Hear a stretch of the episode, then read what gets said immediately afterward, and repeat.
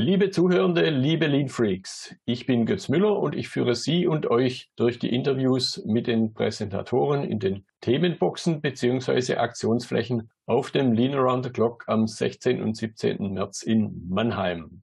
Heute unterhalte ich mich mit Michaela Meyer. Sie hat einen starken Hintergrund im Industrial Engineering, von der Optimierung von Produktionslinien bis hin zum Entwurf von ganzen Fabriklayouts inklusive Anbindung der Logistik und hat dann noch, ich nenne es jetzt mal ein zweites Standbein und da werden wir uns sicher noch ein bisschen austauschen dazu heute, das Thema Coaching. Hallo Michaela.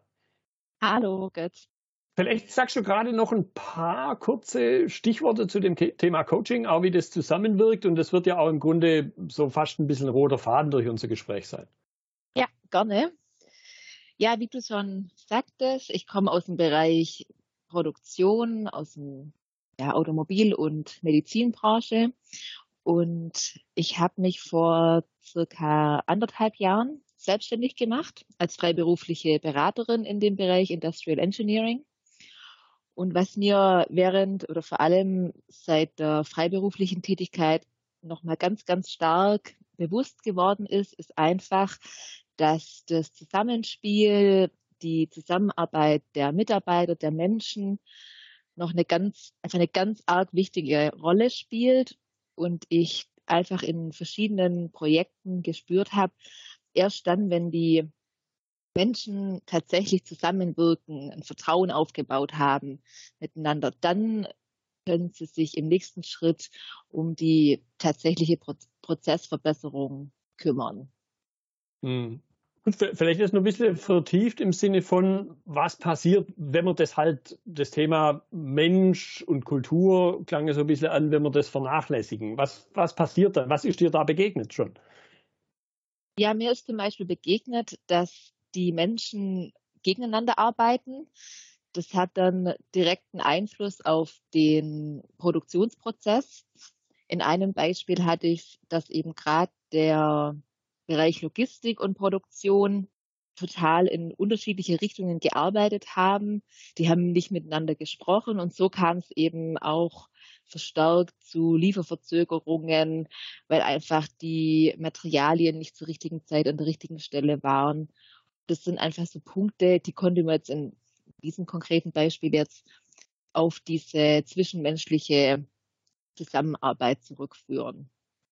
Gut, und äh, da hast du ja für dich, möchte ich es mal nennen, eine spannende Methode entwickelt, Lego Serious Play, also nicht wie die Kinder in der Lego-Kiste rumkrabbeln, kuscheln auf Schwäbisch, sondern eben in Anführungszeichen sinnvolle Dinge machen, um sowas wie Teambuilding zu erreichen. Mir ist in der Vorbereitung zu dem Thema Teambuilding sowas wie Hochseilgarten eingefallen. Das ist jetzt auch nicht jedermanns Sache. Vielleicht an der Stelle mal noch nachgefragt, was bedeutet es für dich und was kann ich dann damit erreichen mit dem Lego Series Play? Ja, also der große Unterschied zu klassischen Teambuilding-Maßnahmen, wie du ihn jetzt gerade angesprochen hattest, Hochseilgarten zum Beispiel, ist, dass ich zum einen über die Lego-Steine kommuniziere. Das heißt, die Lego-Steine sind sozusagen eine Sprache und ich bilde über diese Lego-Steine Metaphern. Also ich gebe so, oder nicht ich in dem Workshop, sondern die Teilnehmer natürlich, geben den Lego-Steinen eine Bedeutung und dadurch werden unsichtbare Dinge sichtbar gemacht oder auch nicht greifbare Dinge greifbar gemacht. Das ermöglicht die Teilnehmer, die Menschen miteinander zu kommunizieren auf einer, ich sag mal, Metaebene. Also die können gerade beispielsweise oder tun sich wesentlich leichter, über die Beziehungen untereinander zu sprechen, herauszuarbeiten, wie sie sich gegenseitig unterstützen können, wie sie jetzt ihre gemeinsame Teamzusammenarbeit vorstellen, wie so eine Zukunft von einem, von einem Produktionsstandort beispielsweise aussehen könnte oder sollte. Das heißt, ich habe zwar einerseits diese, diesen Teambuilding-Aspekt und andererseits kann ich eben dadurch ganz konkrete Zukunftsvisionen erarbeiten zu unterschiedlichen mhm. Schwerpunkten. Wo du das jetzt geschildert hast, ging mir gerade der Gedanke durch den Kopf und, und, und dann die Frage, die sich daraus ableitet, kann man sich in irgendeiner Form so ein bisschen wie eine Aufstellung vorstellen, wo man ja manchmal Menschen hinstellt, die dann für was stehen. Und jetzt hier wären es halt irgendwelche, irgendwelche in Anführungszeichen Lego-Dinge, die eben auch für was stehen, oder? Unter anderem. Also es gibt verschiedene Anwendungstechniken. Eine davon, also im Lego Series Play nennen wir das Landschaft, ähm, aber wo es dann eben gerade auch um diese, ja, also durch, die, es ist eigentlich eine Aufstellung, genau, wo dann diese mhm. Beziehung oder diese diese Nähe dieser Modelle eben auch eine Aussage aussagt oder wo ich dann eben auch die Veränderungen machen kann oder wirken kann. Genau, es gibt da unterschiedliche Anwendungsgebiete, auch zum Beispiel ähm, also es gibt individuelle Modelle, dann gibt es auch eine Kombination, also das heißt, dass verschiedene oder aus verschiedenen Modellen werden gemeinsame Modelle gebaut, dann eben diese Aufstellungen. Ich kann aber auch bis hin zu ja, Verbindungen untereinander oder Verbindungen zwischen Modellen bearbeiten und bis hin zu so einer, also im Lego Serious Play nennt man das dann Real-Time Strategy, dass ich sozusagen simuliere, wenn jetzt dieses und jenes Ereignis eintritt, äh, welche, auf welche Stelle wirkt es ein, was sind dann Handlungsfelder oder Handlungsmöglichkeiten. Das heißt, ich kann in einem sicheren Raum verschiedene Szenarien durchspielen und bin sozusagen auch besser gewappnet für für die Zukunft oder was eben an Ereignissen eintreten können.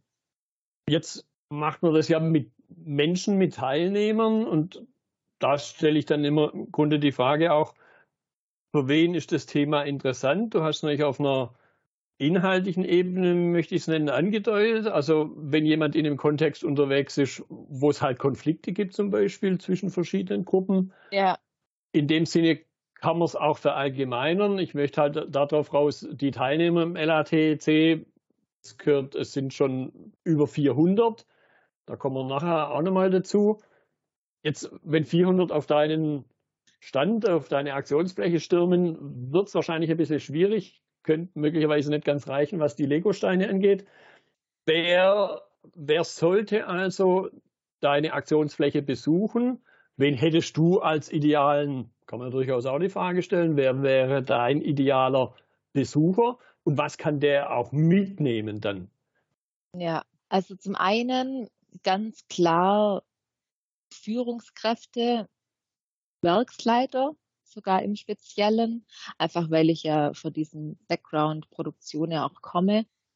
Ja, Führungskräfte, aber auch nicht alle, sondern Führungskräfte, die eben sehr großen Wert drauf legen, dass sie mit ihrem Team gemeinsam Dinge erarbeiten, weil Lego Series Play ist eine kollaborative Methode.